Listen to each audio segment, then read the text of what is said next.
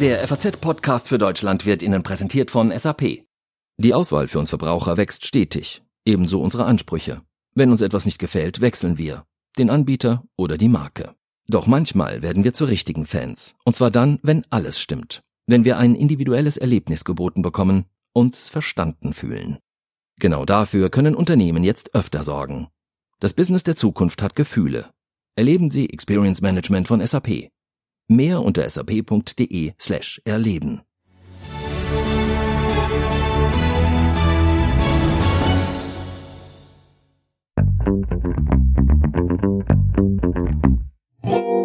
Es war die Sensation heute Mittag. Thomas Kemmerich von der FDP wird völlig überraschend zum thüringischen Ministerpräsidenten gewählt. Er war im dritten Wahlgang gegen den bisherigen Amtsinhaber Bodo Ramelow angetreten und setzte sich schließlich mit den Stimmen der AfD und der CDU durch. Was war da los in Thüringen? Das besprechen wir gleich mit unserem Redaktionsleiter Innenpolitik Jasper von Altenbockum. Außerdem im FAZ-Podcast für Deutschland Seit 2016 schon hören wir immer wieder über die unerträglichen Zustände in den Flüchtlingscamps auf den griechischen Inseln. Mittlerweile leben dort schon über 40.000 Migranten. Dabei wäre eigentlich nur Platz für 7.500.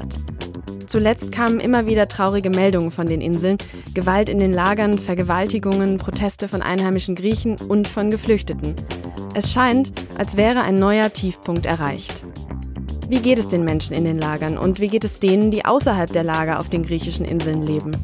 Was tut die Politik, die griechische und die europäische, um die Situation zu verbessern?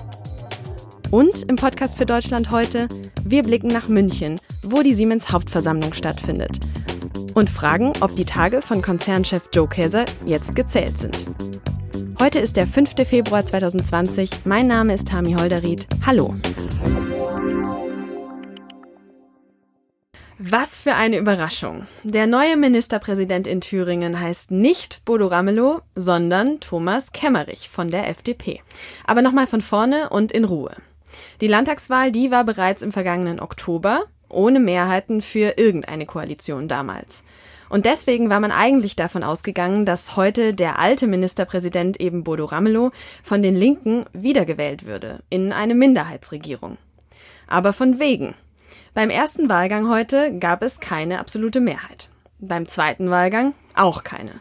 Und dann, dann ist etwas passiert, äh, was wohl beispiellos in der jüngeren deutschen Geschichte ist. Denn im dritten Wahlgang, da braucht es keine absolute Mehrheit mehr, sondern da reicht eine einfache. Und da scheinen dann plötzlich CDU, FDP und die AfD geschlossen für Kemmerich gestimmt zu haben. Und Kemmerich ist damit der erste Ministerpräsident, der wohl mit Stimmen der AfD gewählt wurde. Und darüber müssen wir jetzt reden. Und zwar mit unserem Innenpolitikchef Jasper von Altenbockum. Hallo. Hallo. Herr Altenbockum, nochmal zur Sicherheit. Hat es sowas schon mal gegeben? Also, dass auf den letzten Drücker sozusagen erst im dritten Wahlgang ein Kandidat aufgestellt wird und der dann auch noch gewinnt? Nein, also in der Form hat es das noch nicht gegeben. Also zumindest mal nicht, dass der äh, Kandidat der schwächsten Fraktion sich aufstellen lässt und dann äh, das stärkste Amt im Staate bekommt. Das hat es noch nicht gegeben. Sie haben es gerade schon gesagt, die FDP, die hat ja bei der Landtagswahl letztes Jahr nur denkbar knapp überhaupt den Sprung in den Landtag geschafft. Und sie ist die kleinste Fraktion auch im Landtag. Jetzt ist aber Kemmerich Ministerpräsident. Das wirkt schon komisch. Ja, es ist sozusagen die, die größtmöglichste äh, Minderheitsregierung, wenn man so will. Ähm, und er muss jetzt versuchen, ähm, das hat er sich ja auch schon vor der Wahl sondiert, ähm, er muss versuchen, äh, Partner zu finden, mit denen er dann regelmäßig Mehrheiten zaubern kann. Wird ihm das schwerfallen? Zunächst mal ja, weil ich doch fest annehme, dass die rot-rot-grüne Seite des Parlaments jetzt nicht unbedingt sehr begeistert ist, mit ihm zusammenzuarbeiten. Sie haben das schon als katastrophal bezeichnet? Äh, also ja, es haben eigentlich alle ähm, mit, mit großer, äh, teils mit Abscheu, teils mit Empörung zur Kenntnis genommen, bis auf die CDU. Ähm, also es wird für Thomas Kemmerich sehr schwierig sein, äh, eine regierungsfähige Mehrheit zu bekommen, denn äh, ich glaube nicht, dass er regelmäßig auf die Zusammenarbeit mit der AfD angewiesen sein möchte. Der von der AfD aufgestellte Kandidat, der bekam ja im dritten Wahlgang selber nur null Stimmen, also auch von der eigenen Partei keine einzige. Und bis auf eine Enthaltung stimmen zumindest mutmaßlich alle AfD-Mitglieder für Kemmerich. Können Sie das nochmal einordnen für uns? Ja, damit hätte, äh, musste man in dem Augenblick rechnen, in dem die CDU bekannt gegeben hatte ähm, oder hat durchsickern lassen, ähm, dass sie im dritten Wahlgang den FDP-Kandidaten äh, unterstützen wird. Und das war eine Gelegenheit, die sich die AfD nicht entgehen lassen wollte. Sie hätte natürlich äh, starr auf ihrem Kandidaten beharren können.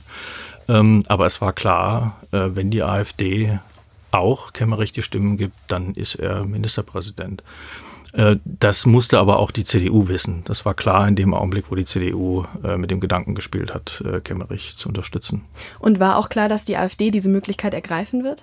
Das war nicht unbedingt klar, weil, weil da gab es keine Ankündigung oder Warnung oder sonstiges, aber man muss das einfach in Rechnung stellen. Wenn man das macht, äh, dann geht man das Risiko ein äh, oder die Möglichkeit, je nachdem, wie man das sieht, dass es so kommt. Die FDP, die hatte ja eigentlich nach der Thüringen-Wahl mehrfach betont, sowohl Kemmerich als auch Lindner, dass sie die AfD nicht als Partner in irgendeiner Form ansehen, dass sie keine Zusammenarbeit mit der AfD haben wollen. Wir hören noch mal, was Lindner dazu sagt. Wir haben eine ganz einfache Regel. Wir halten uns an das nach der Wahl, was wir vor der Wahl gesagt haben, und wir orientieren uns an Inhalten. Und im Fall Thüringen bedeutet das, für uns ist eine Zusammenarbeit äh, mit der Linkspartei und eine Zusammenarbeit mit der AfD ausgeschlossen. Keine Zusammenarbeit mit der AfD, sagt er also. Ist das jetzt aber nicht doch eine Art der Zusammenarbeit? Naja, es ist, ist die Frage, was man unter Zusammenarbeit oder Partnerschaft äh, versteht. Also äh, rein förmlich würde ich sagen, war das jetzt keine Zusammenarbeit. Äh, sondern die, die AfD ist auf einen Zug aufgesprungen ähm, oder auf ein Tablett aufgesprungen, das ihr sozusagen die FDP und die CDU serviert haben. Ähm, und umgekehrt. Also ähm, da kann man sich noch, das kann man noch so sehen, dass man sagt, na ja, wir, wir können ja nichts dafür, was wie die AfD-Fraktion sich verhält. Ich fürchte nur, dass ähm, natürlich aus diesem Wahlergebnis was folgt. Die AfD möchte sich das natürlich irgendwie ähm, entlohnen lassen und ähm, das wird muss nicht unbedingt personell was bedeuten. Es muss auch nicht unbedingt bedeuten, dass man jetzt eine Koalition eingeht oder ein, ein Tolerierungsmodell. Aber es wird doch natürlich politische Projekte geben, äh, bei denen die AfD im Boot sitzen möchte. Sie haben es gerade schon selber angesprochen, die CDU im Bund, der kann das ja gar nicht gefallen.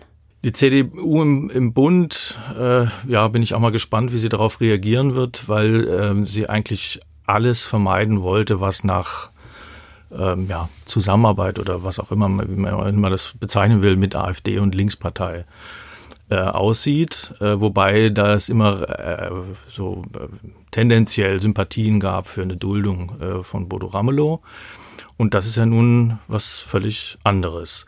Man hat aber auch in der Vorgeschichte gemerkt, dass Mike Moring, also Partei- und Fraktionsvorsitzender in Thüringen, durchaus seinen eigenen Kopf hat, äh, den, das muss man ihm auch zugestehen, glaube ich, weil er seinen Landesverband irgendwie zusammenhalten muss. Und da gibt es äh, Befürworter einer Zusammenarbeit mit der AfD und Befürworter einer Zusammenarbeit mit der Linkspartei. Und da muss er irgendwie versuchen, ähm, zwischendurch zu kommen oder beide, beide Teile irgendwie zusammenzuführen. Das ist nicht ganz leicht. Er hat es jetzt vermieden, in die Schusslinie dieser beiden Flügel zu kommen, indem er sich nicht selbst aufgestellt hat. Denn das hätte dann sofort diesen Konflikt äh, offengelegt. Ähm, also er nutzt jetzt sozusagen die Schwäche eines ähm, Regierungschefs Kemmerich, um vielleicht selber ein bisschen stärker dazustehen. Was spielt es denn für eine Rolle, dass ausgerechnet in Thüringen, wo die AfD ja mit Björn Höcke einen besonders umstrittenen Vertreter hat, dass äh, jetzt ausgerechnet da diese erste Annäherung, wenn ich es mal so nenne, passiert? Das verleiht dem Ganzen natürlich eine gewisse Dramatik. Denn das ist nicht ein Landesverband, ähm, den man zu den Gemäßigten zählen kann. Es ist ein Landesverband, der unterm Einfluss des sogenannten Flügels steht, der vom Verfassungsschutz äh, beobachtet wird, äh, zu Recht auch äh, kritisiert wird für seine radikalen Tendenzen. ob jetzt diese Methode dazu führt, ähm, diesen Landesverband einzuhegen oder, ähm, wie soll ich sagen, an das rettende demokratische Ufer zu führen, das wage ich mal zu bezweifeln. Herzlichen Dank, Herr Altenbockum. Bitte sehr.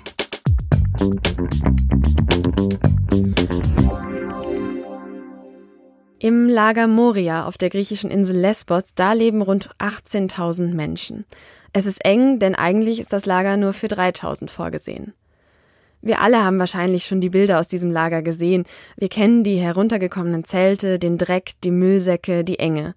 Die Zustände in Moria sind so unerträglich, dass Robert Habeck kurz vor Weihnachten letzten Jahres gefordert hat, man solle doch zumindest die Kinder da rausholen. Und auch Ärzte ohne Grenzen warnen immer wieder vor den schlimmen Bedingungen in den Camps.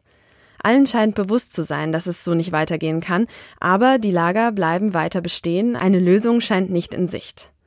Meine Kollegin Livia Gerster aus der Politikredaktion, die wollte mit eigenen Augen mal sehen, was da los ist. Livia, nimm uns doch mal mit nach Moria. Wie hast du das Lager erlebt? Ja, also erstmal wusste ich ja gar nicht, ob ich reinkomme, denn Journalisten dürfen da eigentlich gar nicht rein. Ja, und als ich dann drin war, ist es natürlich doch nochmal was anderes, als davon zu lesen und zu hören. Einfach die wahnsinnige Enge, die du schon angesprochen hast. Also jeder Zentimeter dieses Lagers ist irgendwie in Benutzung zum Schlafen, zum notdürftig die Wäsche aufhängen, irgendwie kleine Feuer machen zum Wärmen oder äh, etwas zu essen. Vor allen Dingen, wenn Leute dort neu ankommen, dann haben die erstmal gar nichts. Dann schlafen die erstmal auf Paletten unter freiem Himmel. Das sind ja auch zum Teil Jugendliche, die ohne Eltern da sind. Und überall läuft die Brühe runter. Also die Toiletten sind vollkommen ekelhaft, ja. Also es gibt sowieso viel zu wenige, zu wenige Duschen auch.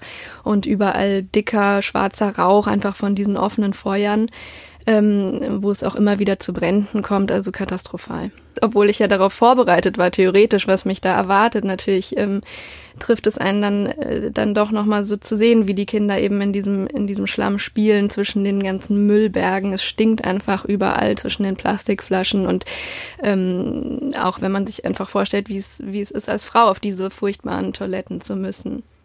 Du hast ja auch eine Frau da kennengelernt, Nuria.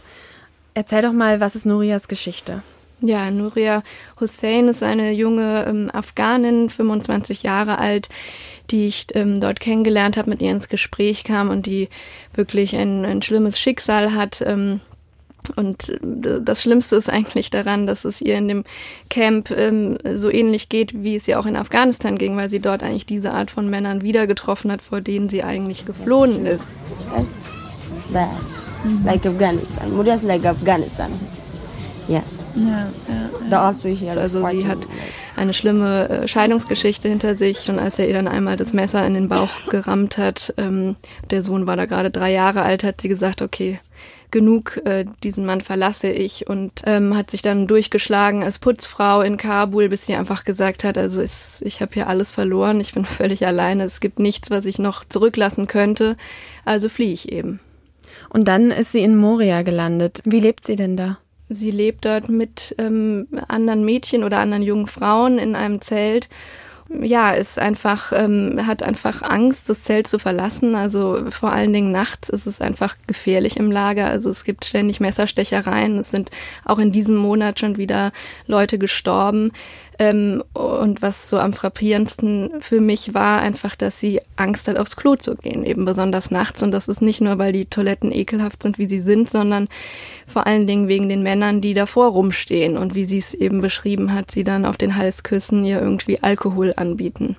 Ja, und weil sie eben so Angst hat, aufs Klo zu gehen, trägt sie einfach nachts Windeln und das ist natürlich unvorstellbar wie ein erwachsener Mensch äh, lieber das äh, tun kann, als eben äh, da diese Toiletten aufzusuchen. Aber das ist halt das Sicherere in der Nacht. Eine unvorstellbare Situation für uns.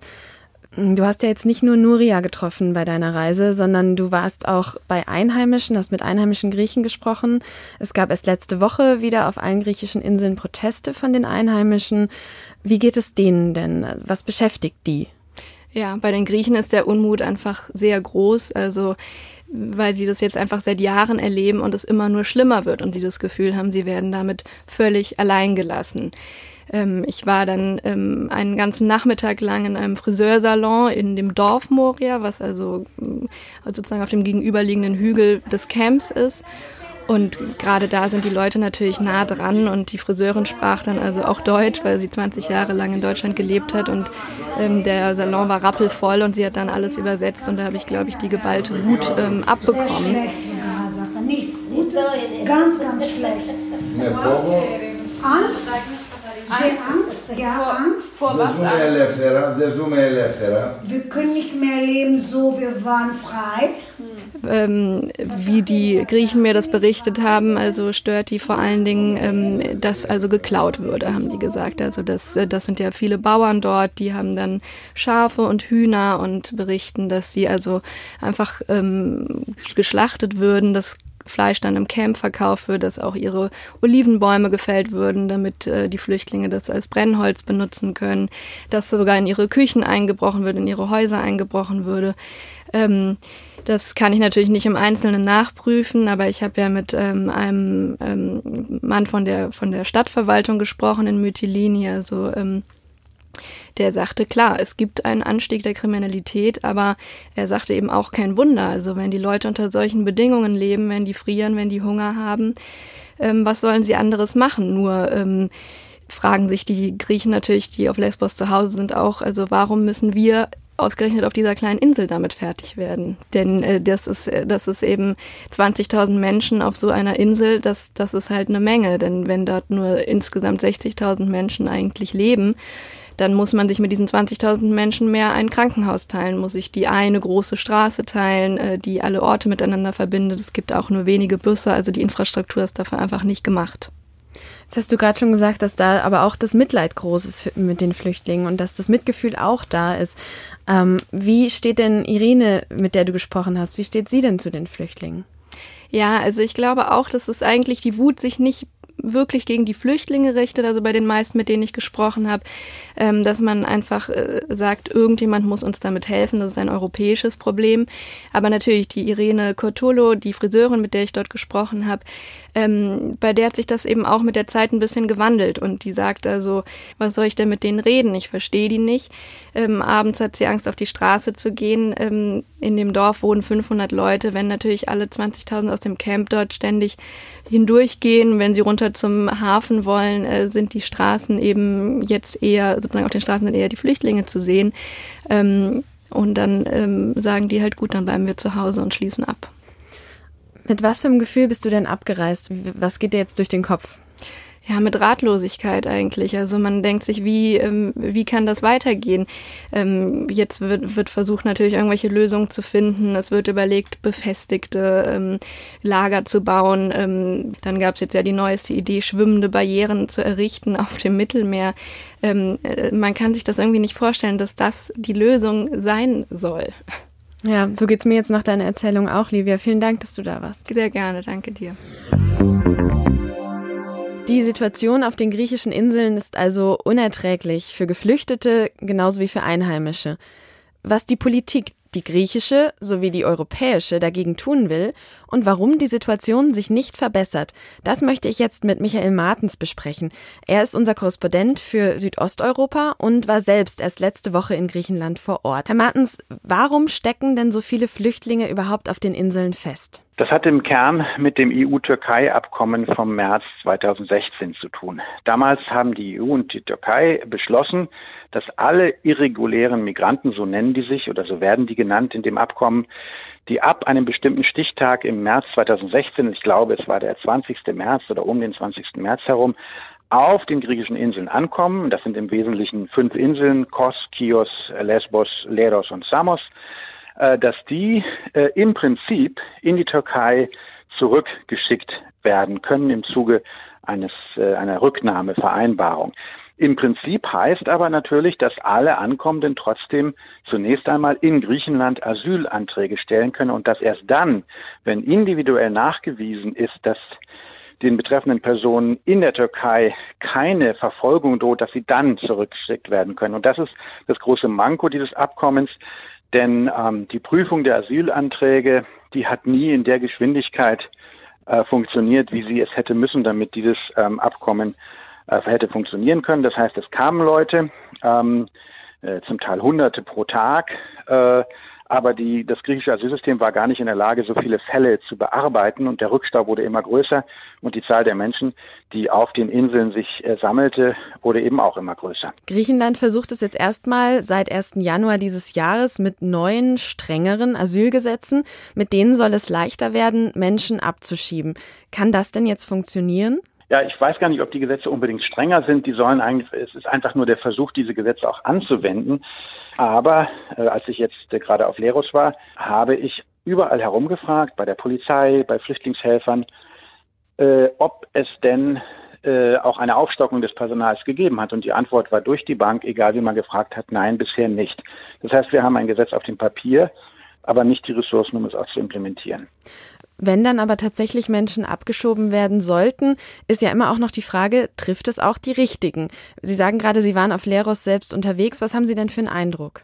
Ja, also ich war erstaunt, dass ich äh, außerhalb des, in Leros ist es wie auf den anderen Inseln, das Lager selbst ist vollkommen überfüllt. Das Lager hat 800 bis 1000 Plätze, es sind aber 3500 Leute, Menschen äh, auf der Insel. Und außerhalb des eigentlichen äh, Lagers bin ich auf eine hm, Zahl von vielleicht 20 oder 30 Kurden aus Afrin und Kobane gestoßen, die mir erzählten, und zum Teil konnten sie das auch schriftlich nachweisen, dass ihre Asylgesuche in erster Instanz, das ist ja noch nicht abschließend, abgelehnt worden seien. Und das waren Kurden aus Afrin und Kobane. Man erinnere sich, das sind die nordsyrischen Gebiete, in die die Türkei äh, kriegerisch eingefallen ist. Und da frage ich mich dann schon, ohne jetzt die Fälle im Einzelnen zu kennen, ähm, ist das denn wirklich äh, im Sinne des Abkommens, ähm, Kurden aus einer Region der, Tür äh, der Syriens, die mit der Türkei quasi im Krieg liegt, in diese Türkei zurückzuschicken. Da habe ich zumindest mal Zweifel, ob das so in Ordnung ist. Reden wir vielleicht erstmal noch äh, konkret über Griechenland. Die wünschen sich mehr Unterstützung und solange sie die jetzt aktuell eben nicht bekommen, haben sie jetzt weitere eigene Maßnahmen ergriffen. Ich habe mehr Grenzschutzpolizei gelesen. Ich habe auch äh, gelesen natürlich von dieser schwimmenden Barriere, die Griechenland äh, errichten möchte. Die Lager sollen jetzt in geschlossene Lager umgewandelt werden. Was für ein Plan der griechischen Politik steckt denn da dahinter? Ja, ob man da in einigen Fällen vom Plan reden kann, ist noch äh, eine große Frage. Das ist nämlich zum Teil, wenn ich das mal so buschikos sagen darf, ziemlicher Stuss. Diese, diese schwindenden Barrieren nimmt wirklich überhaupt keiner äh, äh, ernst. Also das ist vollkommener ähm, Unsinn. Die Sache mit der Grenzpolizei ist auch immer ähm, so eine bisschen Augenwischerei. Natürlich, äh, viel Grenzpolizei heißt, dass man das Prozedere der Registrierung schneller abschließen können. Aber es gibt immer noch Politiker, die versuchen zu insinuieren gegenüber den Bevölkerungen, wir schicken jetzt 100.000 Frontex-Leute ähm, an die Grenzen und dann damit haben wir die Migrationskrise oder Flüchtlingskrise unter Kontrolle. Das ist natürlich Unsinn, denn zumindest solange sich die Frontex äh, ähm, Polizisten an Recht und Gesetz halten und davon hoffe ich, können wir ausgehen, mhm. ähm, ändert das ja nichts, 0,0 an der Zahl der Ankommenden. Die, die dürfen die ja nicht zurückschicken. Das heißt, die können nichts weitermachen. Sie können auch eine Million Frontex-Leute an die Grenze schicken. Das ändert zunächst mal überhaupt nichts, immer äh, unter der Voraussetzung, äh, dass europäisches Recht gewahrt bleibt. Okay, vielen Dank, Herr Martens. Wir sind gespannt auf Ihre weiteren Recherchen zu den Themen, die wir gerade besprochen haben. Und ich wünsche Ihnen noch einen schönen Tag. Ja, wunderbar. Vielen Dank. Worüber sich aber die meisten einig sind, es braucht eine gemeinsame Lösung. Und die müsste aus Brüssel kommen. Fragen wir dort direkt nach bei der EU-Kommission. Deren Sprecher Adalbert Jans ist jetzt am Telefon. Hi, Mr. Jans. Hello. Wie bewertet die Kommission denn die Flüchtlingssituation auf den griechischen Inseln? We are of course uh, concerned about the difficult situation on the islands and we're, we're following it very closely. Wir sind natürlich besorgt wegen der schwierigen Lage auf der Insel und wir beobachten das ganz genau. Wir tun, was wir können, um die griechische Regierung bei allem zu unterstützen, was nötig ist, um die Bedingungen für Asylsuchende und Migranten auf der Insel zu verbessern. Und in der Tat, es besteht dringender Handlungsbedarf, denn die Aufnahmelager sind sehr überfüllt. Wir unterstützen auch die griechischen Behörden und die europäische Solidarität war beispiellos mit über 2,2 Milliarden Euro Finanzhilfen, die Griechenland zur Verfügung gestellt wurden, um die Migration zu stemmen und mit Personal vor Ort von der Europäischen Kommission und Hilfsorganisationen. euro uh, provided to Greece uh, in order to uh, manage migration and also with presence of a lot of staff from the European Commission and from the agencies on the ground. In einem Statement vor ein paar Wochen hat die Kommission empfohlen, dass Kinder und minderjährige Migranten aus den Camps rausgeholt werden. Ist das immer noch die Meinung der Kommission? Und ist da, gibt es einen Plan, das zu machen? Yes, in fact, the Greek authorities, with, with our support, have been looking to support additional shelter places suitable for, for minors. Um, ja, tatsächlich haben sich griechische Behörden mit unserer Unterstützung um zusätzliche Schutzzonen für Minderjährige auf dem Festland gekümmert. Und wir haben darauf bestanden, dass unbegleitete Minderjährige, die in Schutzhaft sind, in sichere Bereiche gebracht werden. Ideal wären natürlich langfristige Unterkünfte. Wir haben alle notwendigen Gelder zur Verfügung gestellt, um die bestehende Infrastruktur und die Lebensbedingungen zu verbessern, damit die Minderjährigen aufs Festland gebracht werden können und das zusätzlich zu operativer und technischer Unterstützung. Darüber hinaus hat die Kommissarin für Inneres, Ilva Johansson, letzte Woche einen Aufruf an die anderen Mitgliedstaaten gerichtet, dass sie Griechenland weiterhelfen sollen, insbesondere über die freiwillige Umsiedlung unbegleiteter Minderjähriger in alle anderen Mitgliedstaaten. Außerdem sollen die Verfahren beschleunigt werden werden, um die Kinder mit ihren Familien zusammenzubringen, wenn diese schon in Europa sind. Uh, to other member states and also to speed up the procedures to reunite children with their families if they're, if they're elsewhere in Europe. Gibt es von Seiten der Kommission Pläne, wie man die Situation auf den griechischen Inseln in der Zukunft behandeln könnte? Gibt es von Seiten der Kommission Pläne, wie man die Situation auf den griechischen Inseln in Zukunft verbessern könnte? Uh, yes, the the commission, the commission, and uh, in particular Vice President Hinas and Commissioner Johansson Ja, die Europäische Kommission, im speziellen Vizepräsident Chinas und die Kommissarin für Inneres Johansson arbeiten aktuell an einem neuen Asyl- und Migrationspakt. Den werden wir diesen Frühling vorlegen. Die Diskussionen laufen im Moment, besonders die Beratung mit den Mitgliedstaaten. Der neue Pakt wird einen umfassenden Ansatz liefern und alle Bereiche der Migration beinhalten. Es geht auch um Grenzmanagement und mehr Koordination zwischen internen und externen Aspekten von Migration. Wir wollen wirklich eine gemeinsame Grundlage finden für einen Neustart bei der Migration, um ein faires und effektives Einwanderungssystem zu finden. Im Frühling dann stellen wir unsere Vorschläge vor und wir hoffen auf schnelle und effektive Verhandlungen, um sie auch umzusetzen. and uh, we hope for um, for quick and effective negotiations uh, to uh, put it in place soon. Okay, thank you so much, Mr. Jans.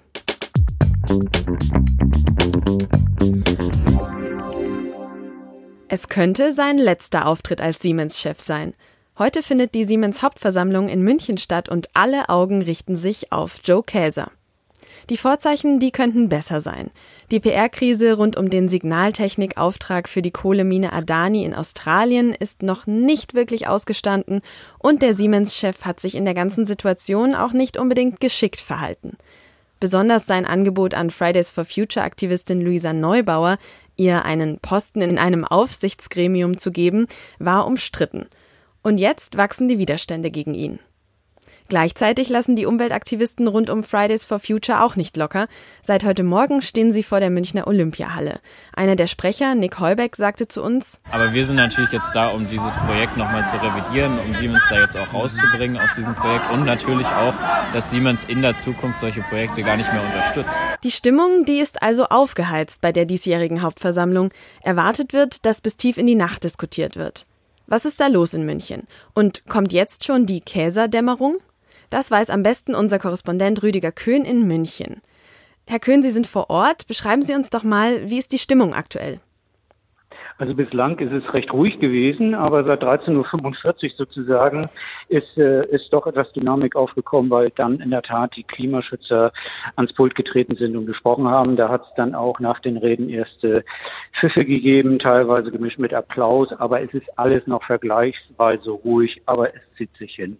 Gab es da besondere Äußerungen jetzt schon von den Klimaaktivisten, an die Sie sich erinnern können? Ja, also es ist äh, natürlich die äh, Vertreterin der australischen Fridays for Future aufgetreten, die am Anfang doch etwas emotional war und sie sei hier extra rübergekommen von Australien nach München, um eben zu bitten und zu äh, ja quasi den Appell zu richten, äh, den Vertrag äh, zu canceln, also zu äh, stornieren. Ähm, und das gipfelte dann in einer Aussage, dass er sagte, ihr Land brennt. Wie ist denn Ihre Einschätzung? Werden diese Appelle Gehör finden? Es wird wahrscheinlich schon so sein, dass viel diskutiert wird hier, aber es wird insofern kein Gehör finden, weil es keine Beschlüsse geben kann und weil es bei den Antworten von Vorstand und Aufsichtsrat bei den äh, normalen äh, Ausführungen bleiben wird, dass man zwar den Dialog suche, den Vertrag aber nicht kündigen kann äh, und äh, ausführen wird. Das sei, ist sowieso kein Thema hier auf der Hauptversammlung, kann auch nicht beschlossen werden. Aber die, die Positionen bleiben die gleichen, äh, die Kritik bleibt hart. Und äh, auf der Seite von Vorstandschef Keser und auch dem Aufsichtsrat wird einfach gesagt, äh, wir müssen in einem separaten Dialog diese Probleme des Klimaschutzes behandeln. Joe Keser hatte ja versucht, diese Krise rund um Adani noch aufzufangen, ist ihm aber nicht so recht gelungen. Ist das der Anfang vom Ende der Ära Käser? Sein Vertrag läuft eigentlich ja noch ein Jahr lang. Äh, das ist sicherlich ein Katalysator, der die Person Joe Keser ähm, äh, zunehmend in Frage stellt. Er hat sich da also derartig unglücklich verhalten, äh, Erwartungshaltung geweckt, die nicht äh, zu, äh, zu erfüllen waren. Dann kommt die Personaldebatte um die Nachfolge von Käser, die eben auch befeuert wird. Und äh, der Eindruck drängt sich auf, das war hier der letzte Auftritt auf der Hauptversammlung. Ähm, ursprünglich sollte er im nächsten Jahr, in einem Jahr genau, auf der nächsten Hauptversammlung seinen Hut nehmen und nochmal auftreten, wird nicht, wird nicht der Fall sein, eher früher. Danke für die Einschätzung, Herr Köhn, nach München und ich wünsche Ihnen noch einen schönen Tag.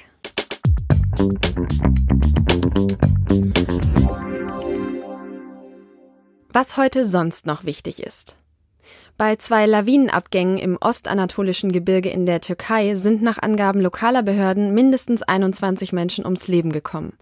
Am Dienstagabend hatte die erste Lawine ein Schneeräumfahrzeug und einen Kleinbus auf einer Straße in einem Gebirgstal erfasst.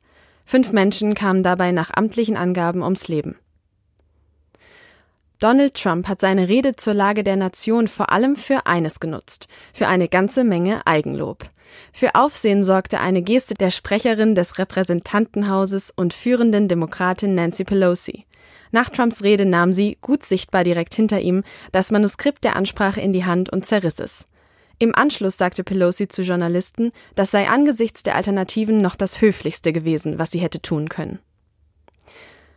In der Bundesliga im Torrausch im DFB-Pokal gescheitert. Der BVB hat sein Achtelfinalspiel gegen den Abstiegskandidaten Werder Bremen überraschend verloren. 2 zu 3 hieß es nach dem Schlusspfiff. Dortmunds Trainer Lucien Favre fand deutliche Worte. Wir waren einfach zu lethargisch, sagte er nach dem Spiel. In den anderen Partien besiegte Frankfurt Leipzig mit 3 zu 1, Kaiserslautern verliert zu Hause 2 zu 5 gegen Fortuna Düsseldorf und Schalke schickt Hertha BSC nach Verlängerung mit 3 zu 2 nach Hause. Das war der FAZ-Podcast für Deutschland mit mir, Tami Holderried. Redaktionsschluss wie immer 15 Uhr. Wir freuen uns über Feedback, Anregungen und Kritik unter podcast.faz.de. Ich wünsche Ihnen eine gute Zeit.